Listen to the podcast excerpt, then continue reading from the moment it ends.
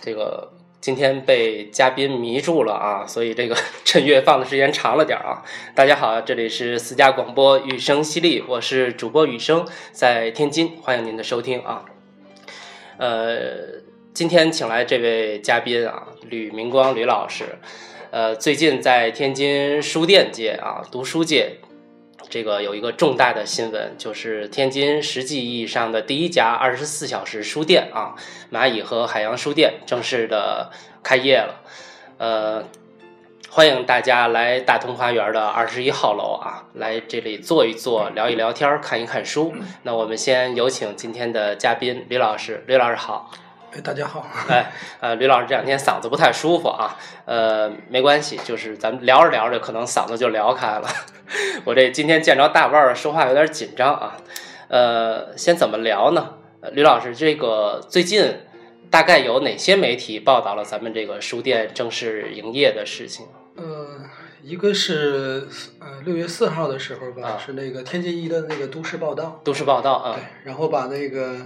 把那个导导的那个姓给写错了，对对对，变成张导导了。对对对对，还有一个就是昨天晚上，呃，天津卫视的那个天津新闻啊，正式的那个一台的新闻台。对对对对，然后我其实我也是听我的学生说的，他说那个老师，我看到你的书店上天津新闻了，然后我到网上去找的。嗯，是这样的。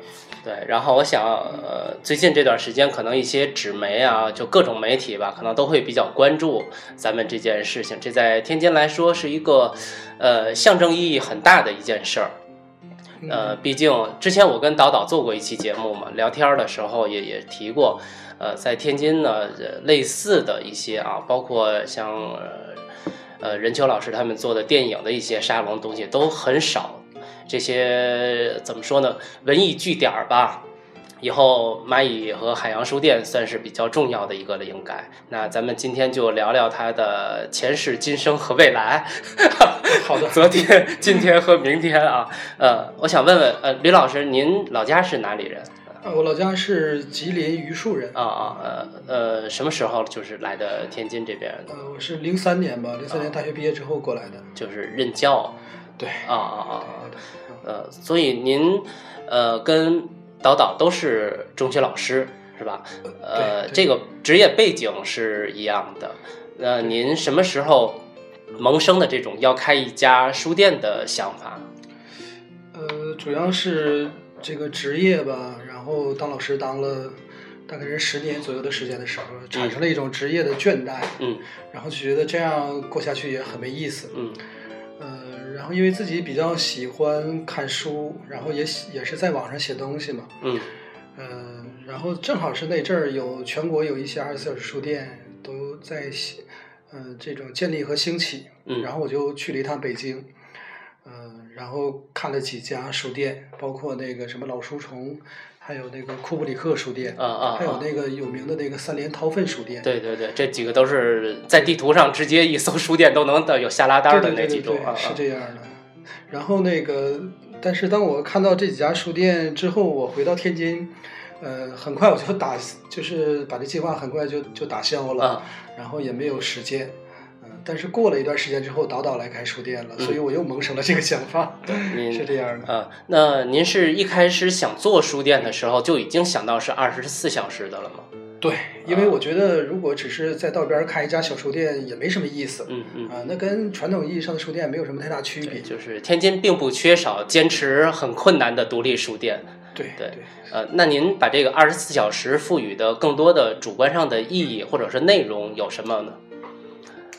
呃，首先是我想把它做成一个空间吧，然后这个空间既然是二十四小时，就是它有更多的可能性，就是过了呃这个午夜零点，对，然后到了过了十二点之后，然后希望能有更多的朋友，然后其实我是希望能有更多的外地的朋友来，嗯嗯，就除了本地的之外啊，就是外地的，嗯，比如说这这种天南海北的朋友来到天津。嗯，然后他想去一个地方，嗯，就假如他要去一个，呃，去一个那种什么快捷酒店之类的，我觉得也也是挺没意思的一件事儿。是的，对，所以我想，他如果有一家书店，既可以看书，然后也可以在那儿留宿，然后甚至可以看电影，挺好的。是，您刚才这一说，给我脑子里突然。出现了一个词，就是味道，就是让想过夜的人有一种味道，度过这个漆黑的这个这个过程，几个小时的这个过程。对，就是它可以留下一段回忆吧。就是我不知道您还记不记得，就是我刚去年在网上知道您发布的那个消息之后，众筹嘛，当时咱们第一期还没有。出来的时候，在众筹阶段，我当时就很冒昧的跟您联络过，啊，说我之前对开二十四小时书店也有一系列的想法，啊，只是没存够能赔的钱。哎，您觉不觉得就是开书店的人，就是，呃，有一个规律的想法，就是这钱我肯定是要赔的，但是我愿意赔，只要存够了这钱，我就会行动。确实是的，因为，呃，前两天有。就是朋友的朋友，然后他就问那个朋友，他说：“你的朋友开书店的话，能赚到钱吗？”啊，然后那朋友问我，我说：“当然是赚不到钱，基基本上不太可能。”对，基本上不太可能。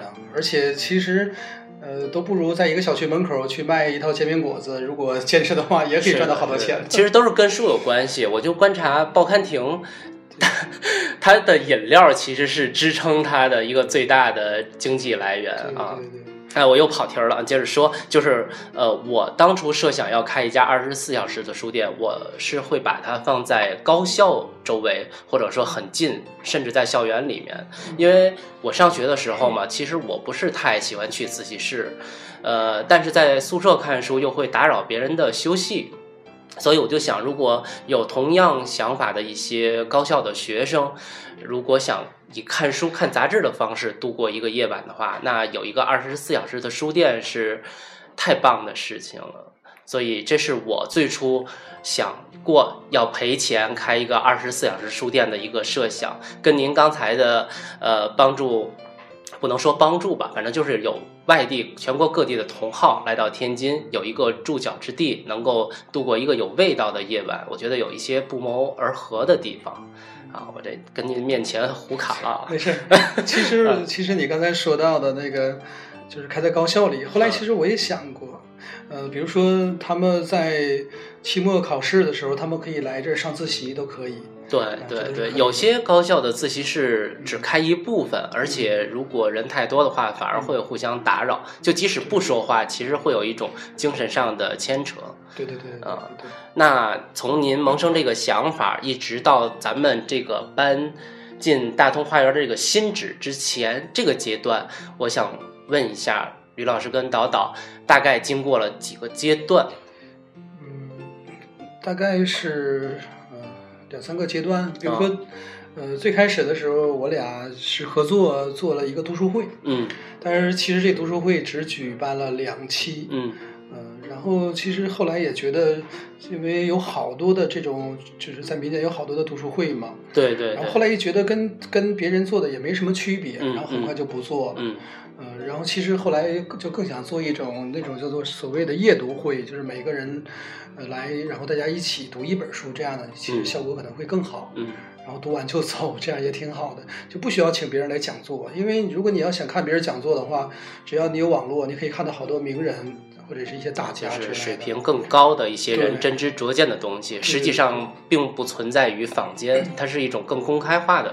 对对对对对，所以就是做读书会，后来其其实以后也是，以后我也在想，如果要做读书会，一定要做一个有意思的、与众不同的。是，对。然后第二个阶段就是我俩开始做书，啊，其实做书也是一个很偶然的事情，因为我看导导他是有是他自己做那种手工书嘛，然后我就问他，呃，做这个过程，然后这个导导他也告诉我了，他说其实做一本书也是很辛苦的，一下午能做一两本吧。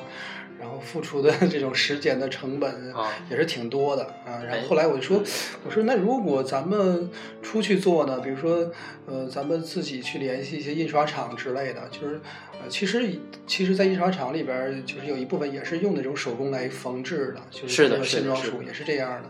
然后他说那其实挺好的。然后我说那就开始做。然后就是无意之中吧，就开始做书了。然后做书很快就要定一些主题，定完了主题之后，然后做几本儿。然后这这这个中间吧，就是经过了好多次的一些协商。嗯。然后后来，嗯，到最后就把它那个复印成书了。啊，对对。就是咱们这个第一期的十。呃吃食这个主题的。对对对，第一期的主题就是以饮食为主。饮食饮食啊啊！其实后来做饮食的时候也买到了市面上好多关于饮食的书，然后就发现哦，其实可以在饮食上可以做那么一个系列。对对对，肯定那是肯定的。对对，然后我俩其实也想过，可以做那种就类似于日本的那种，就是那种口袋书，嗯，或者是就是那种，呃，就是那种比较小的尺寸比较小那种，容易携带的，然后也比较便宜的那种。对。然后后，但是后来做到做完第一期之后，就一想啊，以后再放放吧，可能以后有机会再做。嗯。嗯，是这样的。嗯，然后后来又，然后又想再做一个笔记本。然后做一个，因为我们两个都比较喜欢读库，对，所以然后就想做那种主题的笔记本，呃，然后后来一想做，因为我比较喜欢看电影嘛，所以就是我就打算以那种电影导演为为这个主题吧。第一期选的就是那个卓别林，就是咱们马上要开始的这个电影周的这个话题。对对对对对。然后第二期是小金二二郎，然后第三期其实已经。呃，已经想好了，就是那些都已经准备好了，包括可能是库布里克啊，可能是，但是还还没有最后定。这个电影其实也是雨声犀利的一个主要的组成部分。那以后有机会的话，请吕老师啊和几个朋友，咱们一起可以多聊几期电影的话题。对啊，呃，其实通过上面几个阶段，我下一个问题想问您的就是，如果让您总结或者概念化一下的话，呃，这几个阶段。经历过来，您可以把困难或者说面临失败啊，或者是结束一个暂停一个局面，可以归结为哪几方面的原因？比如主观上的，咱们想不想的，或者是客观上的印刷或者是经费哪里有一些问题，您可以就是咱们交流一下啊。可以可以，因为那个。呃，包括这个做书过程中嘛，其实因为采用的是一种众筹的方式，对，众筹方式其实是从外国传过来的，最开始也是印书，嗯，呃，然后那个效果其实比想象的也还要好，要好一些，嗯，然后做书的成本其实也够了，嗯，可以印书了，除非是要买书号。其实我和导导也在想，也就是犹豫了好长时间要买书号的事儿。嗯，可能再过一两期，或者是再过一段时间，可能我俩就要做带书号的书了。但是这都是后话。对对，导导说过，就是这个书号为书号付出的钱，可能把它用在给作者稿费上，可能会价值带给读者更大一些。对对对，这是一定的。然后就是，呃，后来就是做书店，二十四小时书店嘛。然后我就问导导，就是因为他在城基那个地方嘛。成绩虽然是市中心，但是我我总感觉其实好多人去那儿并不是特别方便，嗯，然后后来因为我我跟他就已经达成了，就是在今年的秋天，嗯，然后要选址，但实际上没用到秋天。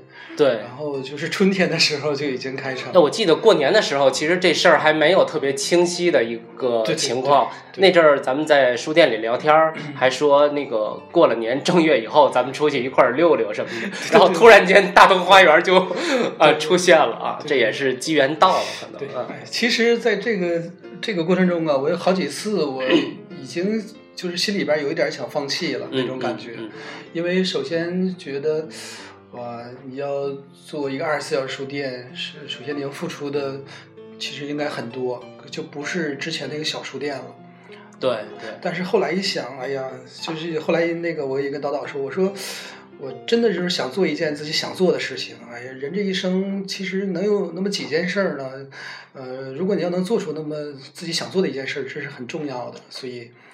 所以很快吧，然后我就开始看看房子。看房子的时候，我其实最开始原来是想在五大道那边，在临街找一个民宅啊啊，因为也有好多书店嘛。对对对。我听过天堂旅行书店就在民宅里，但是我没去过。然后后来后来我感觉，呃，如果要有一个别墅更好，天字书店就是在一别墅里。是的，嗯，对。然后也是那种独立的，呃，然后就是因为有一个朋友，他告诉我，他说。他去厦门旅游嘛，然后在厦门，他也会去逛一些比较文艺的一些小书店。他说，那那些小书店的地理位置都比较隐蔽，特别不好找。嗯，但是去了之后，他发现里边都是全国各地的一些一些爱书人吧，都在那里面，一些文艺青年就是这样。是有心，你在哪他都会去找到的。对对对，就是就是，如果他想去找你这个书店。不管你开在哪儿，只要不太偏僻，他会找的。其实，嗯。那好吧，因为我想把这个书店具体的情况放在后面一趴说的。但是您现在提到了，我也可以说一句，就是比如说哈，咱们去哪儿旅游，有一个久负盛名的书店，咱们特别想去，呃，可能费一点事儿，但是旅游嘛，可能去的次数会比较少，一次付出一些辛苦，也会觉得值得，就去了。那如果是在天津本地的朋友呢？可能他对地理环境比较熟悉，或者说一开始不熟悉，来了一次以后他就知道怎么走了，以以后也会按照一定的频率会来到咱们这儿。所以，呃，一开始我给您的建议是在地铁沿线找，那现在来看呢，其实也挺好的，也挺好的，而且大通这边马上地铁也会通一站的。对对对对啊，对，所以其实对于本地的朋友来说。因为我有一阶段推荐导导看深夜食堂，我说如果过了零点的话，就是他们来到这里边，就像去深夜食堂的那种感觉，就特别，呃，特别温暖那种感觉。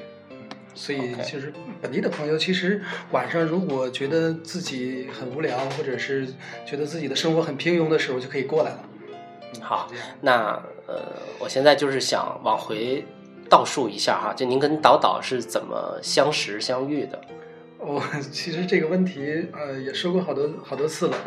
呃，跟导导相识，首先是也是一个朋友吧，在一朋友圈里边发布说，有一有一个书店叫蚂蚁和海洋书店，在呃城西马上就要开业了。然后写了一下那个书店的这个这个店主就是导导说说导导喜欢说相声，然后特别爱书，嗯，然后后来一看他是一个中学老师，然后辞职了，辞职了，然后就就这几点可能把我打动了吧。然后有一天我在那附近的时候，我就给朋友打电话，正好那朋友他也在附近，他说那我就领你去看看吧。当时还书店还没开业呢，啊，然后我就看见导导。穿着当时是冬天吧，穿着羽绒服，然后背着书包。嗯，其其实今天想起来，他可能是他当时在书店里的书是的，是他背进去的，对的，一包一包背进去的，可能是真的很辛苦。对，因为这次搬书的时候，我就感觉到了书真的书是最重的东西，太沉了。嗯，是这样的。那是第一次见面。对对对，然后然后火花是怎么迸发的？呃，然后就是。嗯，后来很长一段时间之后没有联系吧，但是我后来想做一读书会，然后我就跟跟叨叨联系，结果那个读书会刚办了第一期之后，大概读书会办完的第二天吧，他就发了一条微博，就是他要凑房租打折啊，卖书凑房租，就是那个时候，对对对，那当时形成了一个文化事件，对，然后也是比较关注吧，当时是，嗯，然后那个呃，当时也发动了好多朋友去帮他。然后在在那个事件中呢，我觉得导导其实真的是一个，呃，就是有一种坚守精神的这样的一个书店的店主吧。对我前两天跟一个朋友还说，我说岛岛是属海绵的，就是你怎么挤揉，然后或者有水多的时候注满，它都是那样，它都是那块海绵。所以我觉得这个人的张力特别大，呃。这这也是我比较欣赏他，他自己能够坚持这么闪转腾挪开着这个书店的 一个原因吧啊。好，那呃，咱们休息一会儿，因为我觉得最近的报道更多的是集中在天津有了这家二十四小时书店，对于它的成立、呃营业和呃就是以后的事情，可能关注的点比较多，所以我用了相当一部分时间，让朋友们一起听听。它成立之前一些背景故事，这样可能让这个书店更有一些人情味儿，更有一些生活气息在。呃，不像现在很多的报道这么的功利简单，太自大了啊！那我们来听首歌休息一下啊。呃，这是上期我们节目我有一首背景音乐一直没有放，是这个。蔡国权先生演唱的粤语版的《童年》啊，我们来听听，然后马上回来啊。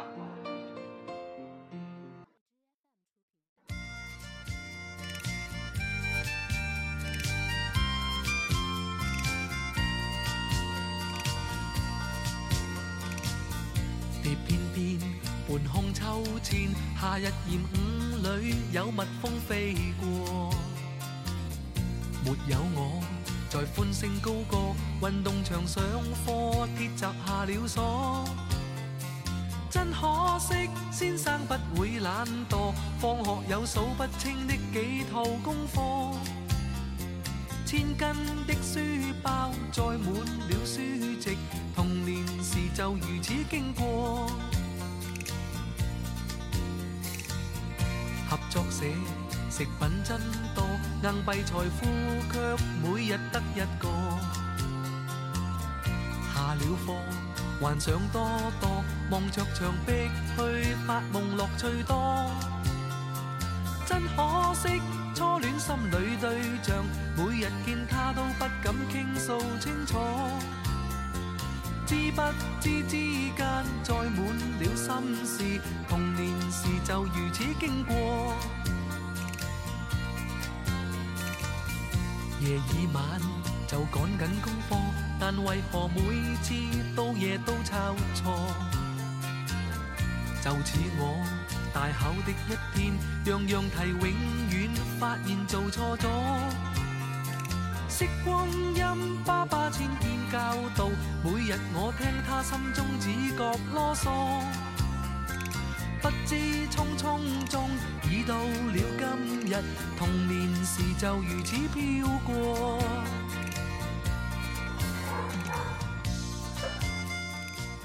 好，欢迎回来啊，雨声犀利。呃，是这样，吕老师，那咱们聊完了他的前面的那部分哈，我们再来继续聊聊呃，咱们书店今后一些想法和规划，好吧？嗯好的呃，我想问问，就是咱们新的书店啊，蚂蚁和海洋书店，在大通花园儿这个两层的别墅里面啊，呃，您将赋予它多少个功能？或者说它以后主营的项目有哪些？主营的项目还是书吧，书还是核心的东西。嗯嗯，然后呢，除了书之外，嗯、可能会做好多的活动。嗯啊，这些活动是非常非常重要的，因为呃，本身也是想做一个会员制嘛，是，就是真的想把这个会员制想把它好好做起来。嗯。但是其实到目前为止还没有怎么太做的特别好，然后就希望在这个会员制的基础上做活动，活动主要是读书或者是看电影，或者甚至有其他的一些在会员之间的就是这样的一些活动，嗯就让这些会员朋友们可以成为因为这个书店，他们可以成为朋友，甚至如果其中有两个人因为这个书店，嗯、然后他们两个人结合在一起，这也是一个很好的事情。好吧那个 您这回答我都没法接了，太意外了，您想的太太太好了。呃，前两天啊，我们在这边就是咱们试营业的时候，那天来了很多的会员朋友啊，有熟的，也有第一次见面的。呃，当时有一些呃慕名而来的，因为最近咱们的传播很有力嘛，有一些慕名而来的朋友就会问，啊、听说会有国学馆，嗯，这个这一块儿您是怎么设想的？哦，对，还有一个就是要做一些课程。后来我跟导导也商量过了，因为之前我做的是琴棋书画都有的嘛，嗯嗯但后来又想做的太多，然后又不专业，所以打算做一些自己比较擅长的，比如说做阅读，嗯，啊、包括那种给小孩儿的那种那种绘本阅读，绘本阅读，对嗯，然后还有写作的那个。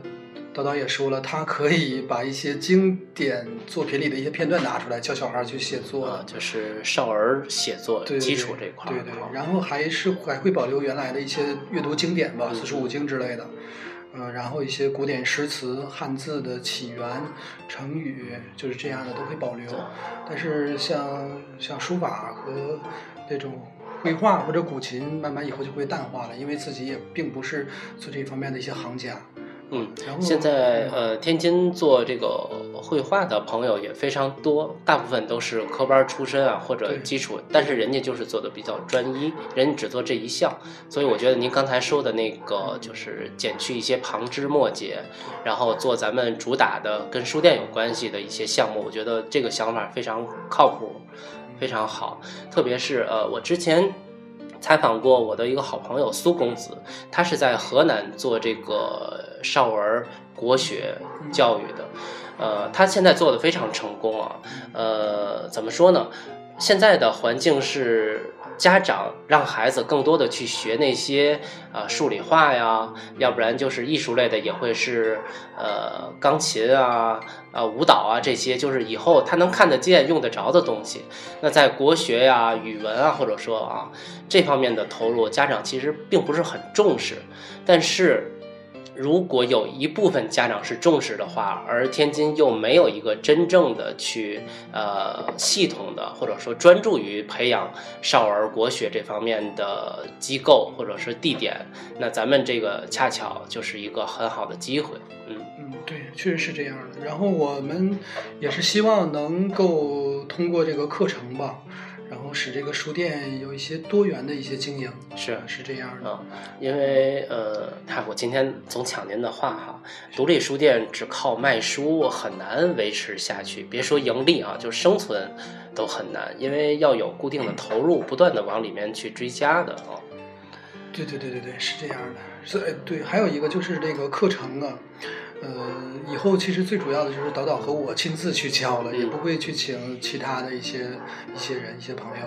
然后那个，因为导导他会做那个手工书，啊，所以以后可能会有这样的一个课程，就是教做手工书这样的一个。对，现在也在全社会都在提倡这匠人精神嘛。是的，哎，对，有正文也有玩笑的部分啊，这是它的一些功能。呃，有没有一些更大的设想围绕着咱们这个蚂蚁书店？嗯，其实还是有的，就是呃，更大的设想是希望把蚂蚁和海洋书店做成一个品牌吧。嗯嗯。然后，因为我们我们两个本身也有一个工作室，然后通过这个品牌呢，呃，用它做一个平台或者一个载体，然后做一些就是文化领域内的一些更多的事情吧。但是还应该可能还是以书为核心的。嗯。嗯，但是这个更更多的事情其实还没有想好。其实我觉得可以，就是蚂蚁和海洋这两个意向都特别的明确，可以做一个非常好的 logo，然后把它做成一些呃文化商品啊、伴手礼之类的东西，我觉得都非常好。就是来天津的朋友啊，或者在天津的朋友，呃。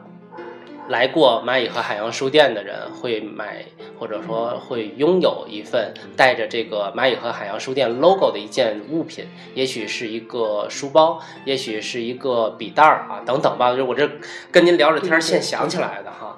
对对对，我觉得这些也是特色，也可以产生经济效益。对对对，当然这个可能就是慢慢的往前发展吧。嗯嗯，因为现在只是停留在做笔记本的阶段。做完笔记本，肯呃，其实这两天导导也把 logo 都已经设计的差不多了。啊啊。然后那个那个颜色可能是格调比较高一点，并不是特别俗。嗯，可能就是以红色、黑色和白色吧互相搭配。然后我就跟他说，嗯，你看看怎么搭比较好。嗯，然后那个。嗯，可能有一个非常重要的一个产品，就是到到年底的时候吧，可能会出现。当然也是在学习别人，学习呃先锋书店，学习那个北京的单向街书店啊啊，或者说像那个无印良品，这也是我们学习的对象。其实，嗯，是这样的。呃，您提到单向街以后，咱们这儿会有一些。呃，签售会或者沙龙之类的，您有想过吗？哦，想过，想过，想过。呃，其实呃，对这个还是很重要的呢，因为我们俩想把全国各地的一些知名的一些作家、学者。呃，然后一些知名的出版社出的一些新书，如果他来天津来宣传的话，就打算把它放在马可海洋书店里。对，可能嗯，不多的听友们啊，或者说看到新闻的一些朋友们，不太清楚吕老师其实早期在天涯社区是非常有名的哈。呃，在那个 BBS 的时代，呃，那嗯，那大概是一个就是我们赶上一个末期嘛，在它的鼎盛时候，应该是一个非常美好的时代和局面啊。对，那个是呃，大概是二零零零年左右左右啊左右的时候，当时天涯社区是比较辉煌的一个时期吧，含金量的文章特别多。对对，包括现在好多的人都是从天涯出来的。是的，是的，是的，就是现在文化圈呃，大家很熟的一些人，互相艾特的一人，其实都是当时天涯社区的网友啊，史航啊，他们好像。对对对。对对对，是这样的，甚至好好多的当时全国的一些，呃嗯，就是一些知识分子吧，他们都潜伏在天涯里。但是后来天涯它走了一个下坡路，因为那个网络的精英化慢慢慢慢就就退去了，然后网络变成了草根的这样的一个世界。就是到我毕业大概零五年那个时候，那个 BBS 就是纯灌水的一个地方了，就是不并不是呃网络讨论一些观点啊文章的一个阵地的色彩就很淡了啊。对，是这样的。嗯，反正，在天涯社区的时候，呃，在那个阶段，因为认识了好多的朋友，嗯，所以这些朋友，嗯，直到今天，他们也给予了我很多的帮助。是的，我看您周围的呃朋友圈或者是一些会员群里面，很多这个外地的朋友，大概都是那个时候结交的很好的一些呃共好啊同好。对对对，是这样的。嗯，那这个不自觉的又访问了吕老师个人的一些 情况啊，我觉得这。都行，都有助于朋友们对书店的一些认知吧。嗯，呃，关于功能性，咱们刚才说了很多设想。关于它的概念，呃，或者说呃量化吧，比如它书店以后能开到多大，呃，一些理想状态，您有想过吗？就是这个书店，我要是有一天离开大通的话。呃，如果往好的方向去发展，它能有一个什么样的状态和样貌是您真正理想化的呢？嗯，其实我因为这次的客栈里边有一个功能区，就是呃有一间类似于那种国际青年旅社的这样的一个房间啊啊啊啊！所以其实如果说以后要是面积能更大一些的话，还是想呃把这个住宿的这个东西把它提升上来，可能。这种可能性比较大，增强它的一个旅行居处的一个属性。对对对。其实这个我也有想过，但是就是，呃，您知道，在天津这种就是景点文化并不是很厚重，呃，可去的地方也并不那么多的这么一个呃城市来说，呃，你做青年旅店这件事情，它的地理位置就非常重要了。嗯市中心或者说五大道那块儿，离呃朋友们会去的地方很近的地方，它的房租价格不菲，非常高。对，所以说以后可能还是想做那种可以睡觉的书店吧，还是跟青年旅社还是不太一样。就是侧重点，它的偏正短语的侧重点还是在书店这边。可能还是在书店里边，或者是呃。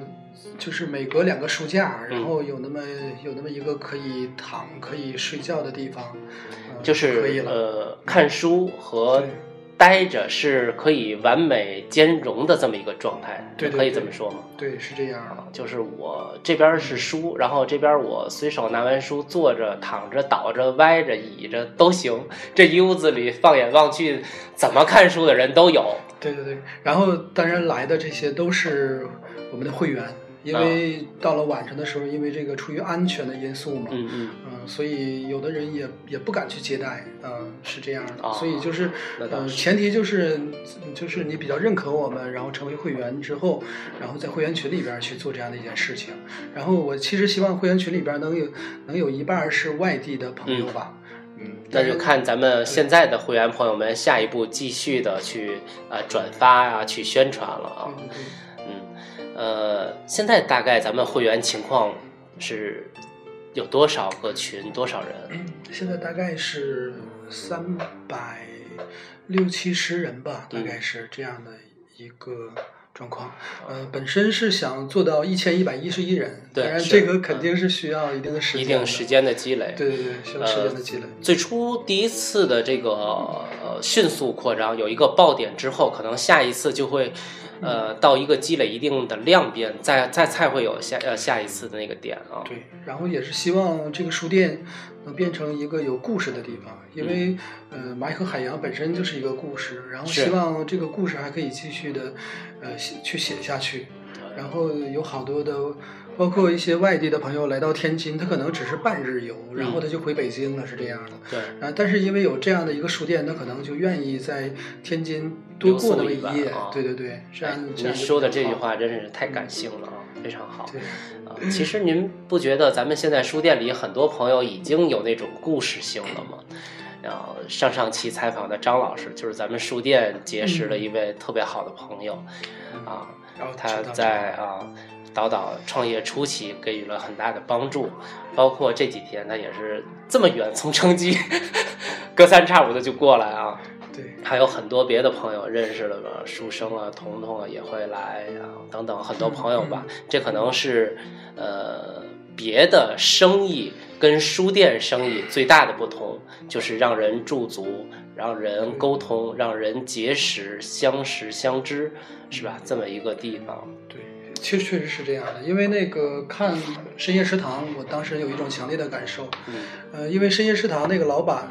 可能是小林旬扮演的吧，嗯，我发现了他做深夜食堂，他并不是为了赚钱，嗯，而且好多人来的时候，他卖酒，他也只卖一杯，甚至他不卖，嗯，真的是这样。然后有好多人他也不招待，是这样的。所以，嗯，就包括做书店也是，如果你要是能够，嗯，就是做到以会员为主吧，嗯，就可以把它做得非常的温暖，是这样的。如果要是，嗯嗯。反正是有一些有各种各样的目的的人来的话，可能更多的人就会给书店造成一种困扰。我明白您的意思。呃，其实像读库这种把贩书这件事儿做的这么极致的，简直是太少了。可能改革开放这么多年，也是凤毛麟角现象级的一个概念。所以咱们现在这个阶段。如果能够在会员的范围内做得很有意思，我觉得就已经非常厉害了。至少可以在几百人中留下一些美好的故事和记忆点。而且这些人现在的年龄段正是，呃，社会中流砥柱往上升的这个阶段，呃，对他们的精神生活，包括一些对生活的减压、对生活的感受理解，都都挺重要的。我觉得。这是一个爱书的人，嗯，不能脱离的一种属性，一个东西吧。对对，嗯，那下一个话题啊，呃，您对书店的预期有几种准备？呃，都做好准备了吗？呃，差不多吧，做好准备了，因为我现在还在上班嘛，嗯，然后只能辛苦叨叨了，然后叨叨的就是住在书店里，这样也很方便一些。嗯，对他来说，他能做自己喜欢做的事儿，嗯，其实也是很快乐的。当然，我只要有时间，每逢周末或者是中午和晚上，我也会过来的。嗯，然后我更多的是，呃，希望这个书店能在这个社交网络媒体就是盛行的这个时代里边，能在网络上多做一点事情。因为这个书店，它这个别墅它是一个实体，然后呢，同时有一个虚拟的一个网络上的空间，嗯，然后可以把这个把它做好了，啊，可以把这个空间把它做大，是这样的。是的，嗯，如果这次失败了，或者说遇到了非常大的困难，怎么办？呃，其实也都已经准备好了，包括。呃，有多大的困难？但是后来我一想，呃，最多就是不赚钱，能活下去就可以。然后我们通过这几年的时间，我们可以，呃，在一个是书上，一个是还有一个是在出版上吧，呃，更多的去积累一些经验，看看以后能不能。就是在出版这个领域里边做一点自己的事情，因为我觉得出版是国家的这种公器嘛，当然咱中国控制的也是很严格的，是的，嗯，也是希望能够嗯去做一点事情吧，嗯，这样的。好的，呃，还是希望咱们书店越做越好吧。呃，最后这点时间，您跟。朋友们再重复或者说清楚的说一下，咱们这个书店的具体的地理位置，怎么能找到它？哦，呃，之前的地理位置是在和平区南京路的城基中心。对。嗯，然后现在的位置呢是在呃天津市的中环线上。就是成林道和红星路的一个交叉口。成林道和红星路的交叉口。对，然后是大通时尚花园呃，别墅二十一杠六啊，就是二十一杠六六门。所以啊，天津和外地的朋友们啊，呃，特别欢迎大家来书店呃十号刚刚开业的这家二十四小时的书店。呃，这家现在天津各种媒体都在热捧的名噪这一时的书店，希望大家呃用一点点的情怀，虽然这个词被用烂了啊，用一点点的爱好，把这个二十四小时的书店能够让它越来越好。好的，好的啊。其实大家来的话，也可以见到雨声淅沥嘛。啊，对对对，我平时其实也经常在这待着。啊，呃，再说我再说一遍哈，这地点在中环线红星路跟呃成林道的交口。叫大通花园啊，您就它这上面是有一个半月的一个门上面四个字“大通花园”。然后其实非常好找，大通花园两个门您从哪个门进来都走这个主线主道，然后一个弯都不用拐，就会看见二十一号楼，呃，六门这个三层别墅。然后在二层的门的旁边有非常大的一个灯箱，写着“蚂蚁和海洋书店”。这是一个怎么说呢？会发生，已经发生了，还会等待您来继续一起发生美好故事的地方。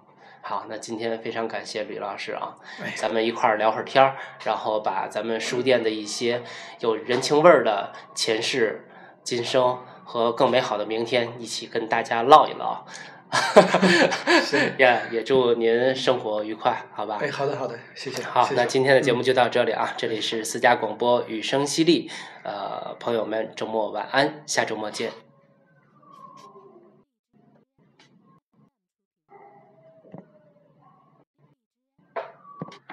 呃，包括那个，其实最近我一直在看广州地下二十四小时。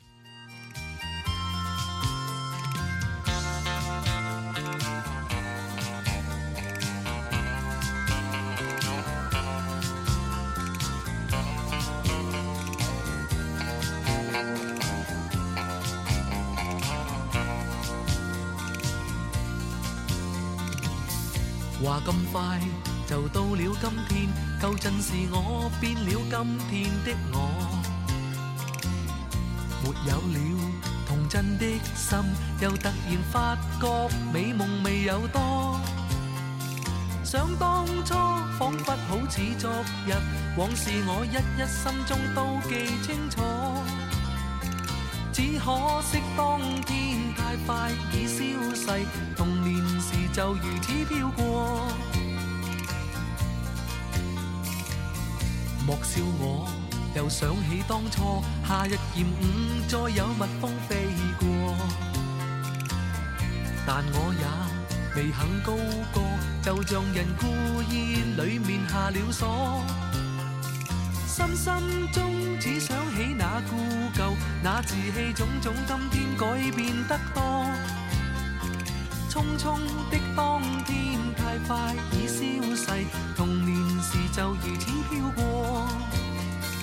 匆匆的当天太快已消逝，童年时就如此飘过。